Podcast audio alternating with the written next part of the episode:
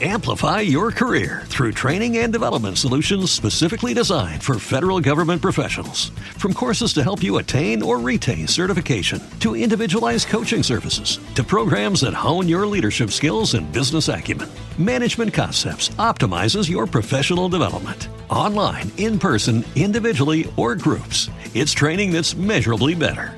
Learn more at managementconcepts.com. That's managementconcepts.com. que tengo, la expectativa es que si hay algún otro issue eh, que lo puedan traer a discusión y entonces después tener preguntas este, para poder entonces eh, eh, que ustedes se vayan de aquí con toda la información necesaria y con el compromiso de podernos reunir semanalmente para poder proveerle información. Esto no de ninguna forma reemplaza la, lo que en el futuro, en los próximos días, va a ser eh, una eh, plataforma este, eh, de información que va a proveerle los la información día a día a, la prensa y al, pueblo de Puerto Rico. El primer issue es en relación a compra, entrega y distribución de pruebas. Yo quiero hacer aclarar el concepto de pruebas, ¿verdad? En Puerto Rico se compran distintos tipos de pruebas. La primera es el concepto de la prueba molecular o el PCR, y de ello sabemos que en Puerto Rico el Departamento de Salud estaba haciendo alrededor de 100 pruebas por día. Esas son las pruebas que son las específicas. Básicamente lo que hemos hecho y determinamos hacer fue aumentar la respuesta del Departamento de Salud a su capacidad máxima. La implicación de eso es que vamos a poder hacer alrededor de 360 pruebas PCR directas en el Departamento de Salud y lo importante es que se van a, eh, destinar en el rango de 150 pruebas diarias para la gente de respuesta primaria, first responders. De la misma forma, hay un laboratorio en Puerto Rico, el Laboratorio Toledo, que tiene la capacidad de hacer en el rango de 250 pruebas por día. Ellos dependen, al igual que el Departamento de Salud, en eh, lo que se llaman los reactivos. La segundo tipo de prueba es la que se llama prueba eh, de inmunoglobulina, la IgM o IgG, ¿verdad? Esa prueba básicamente es una prueba que establece en qué medida el individuo ha estado expuesto a el virus y típicamente no es positiva hasta tanto el cuerpo humano responde y produce el, anticuerpo. Eh, esa respuesta típicamente ocurre al quinto, sexto, séptimo día de la infección. Por eso es que se habla que esa prueba puede tener una persona que haya estado en contacto con otra persona positiva y puede darnos un negativo si se hace en los primeros dos, tres, cuatro días, donde el cuerpo todavía no ha producido una respuesta. Y lo tercero que se está haciendo en Puerto Rico es el concepto del kit, ¿verdad? Del, del, hisopo o del medio que se utiliza para coger la muestra, que es la mayoría de las pruebas que han llegado a Puerto Rico, y esa muestra se coge, se pone en un tubito plástico que tiene un medio, eh, eh, y entonces se envía a California. Eso también son PCR, pero el, tiempo de recibo de la prueba y del resultado típicamente nos está cogiendo entre 5 a 7 días, posiblemente un poquito más de 7 días. Así que esos son los tres e, e, eventos que tenemos en Puerto Rico en este momento.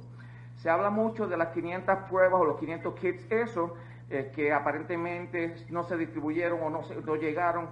Definitivamente la línea de comando todo lo que llega a Puerto Rico que se compra a través del Departamento de Salud llega al Departamento de Salud. No quiere decir aquí físicamente, puede ser en el COE de Caguas, pero lo recibe un empleado del Departamento de Salud, quien tiene que garantizar que se recibe el inventario, firma por ese eh, material o ese equipo y entonces lo distribuye a través del sistema y las recomendaciones que establece el eh, eh, Task Force y a través de los carreros del Departamento de Salud. Así que en el caso de los 500 kits hay evidencia, yo creo que se le va a dar eh, muestra a ustedes de cómo se manejaron esos 500 kits. Una vez más, es interesante saber que esos kits son hisopos con el pedacito de plástico para coger la muestra y poderla enviar fuera de Puerto Rico a producir una prueba PCR, que no quiere decir absolutamente nada distinto a eso, pero hay evidencia y se le va a dar copia de eh, cómo ese proceso ocurrió qué hospitales recibieron esos hisopos y en qué medida este, se han producido pruebas a través de ellos. Ese es el proceso para todo lo que se está haciendo en el Departamento de Salud. Eh, básicamente, toda orden de compra se está revisando. Se está revisando para propósitos de garantizar que todo tenga los elementos necesarios, que todo está conforme a los conceptos de eh, pruebas o equipo aprobado eh, por CDC o FDA este, para garantizar que los recursos que se utilizan en el país se, sean utilizados de forma eficiente. Quiero hacer la salvedad que reconocer que tanto el gobierno, el gobierno federal ha liberado un poco las reglas de compra y digo esto porque en el, en el contexto de lo que hay disponible en el mercado, en la fase inicial de este proceso había muchas cosas en venta, particularmente pruebas, y muchos de los estados, inclusive Puerto Rico, ha, hecho, ha generado compras de ese material reconociendo que esto era novel y que no teníamos categóricamente claro qué prueba funcionaba y qué prueba no funcionaba. Inclusive le hago el reconocimiento de lo que había pasado con el CDC, donde su prueba inicial, que tenía tres antígenos o tres marcadores, tuvieron que recogerle y reconocer que tenía una deficiencia para entonces generar una segunda prueba con dos marcadores, que es la que está disponible a través del CDC y el gobierno federal y el FDA. Así que eh, estamos haciendo todo lo que es prudente y responsable en términos de obtención de equipos, materiales, pruebas para la ayuda del país este, y Puerto Rico. En términos de ventiladores, ventiladores se ha hablado muchísimo de los ventiladores.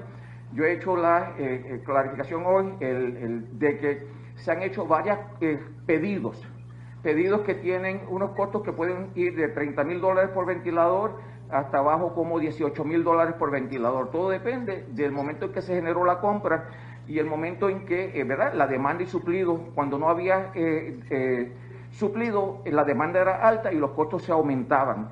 Pero es importante saber todos ustedes que, y respectivamente de lo que se haya ordenado, muy poco, si no decir casi nada, ha llegado a Puerto Rico porque mucho eh, está en proceso de producción eh, y la otra cosa es que hay una demanda a través de los 50 estados.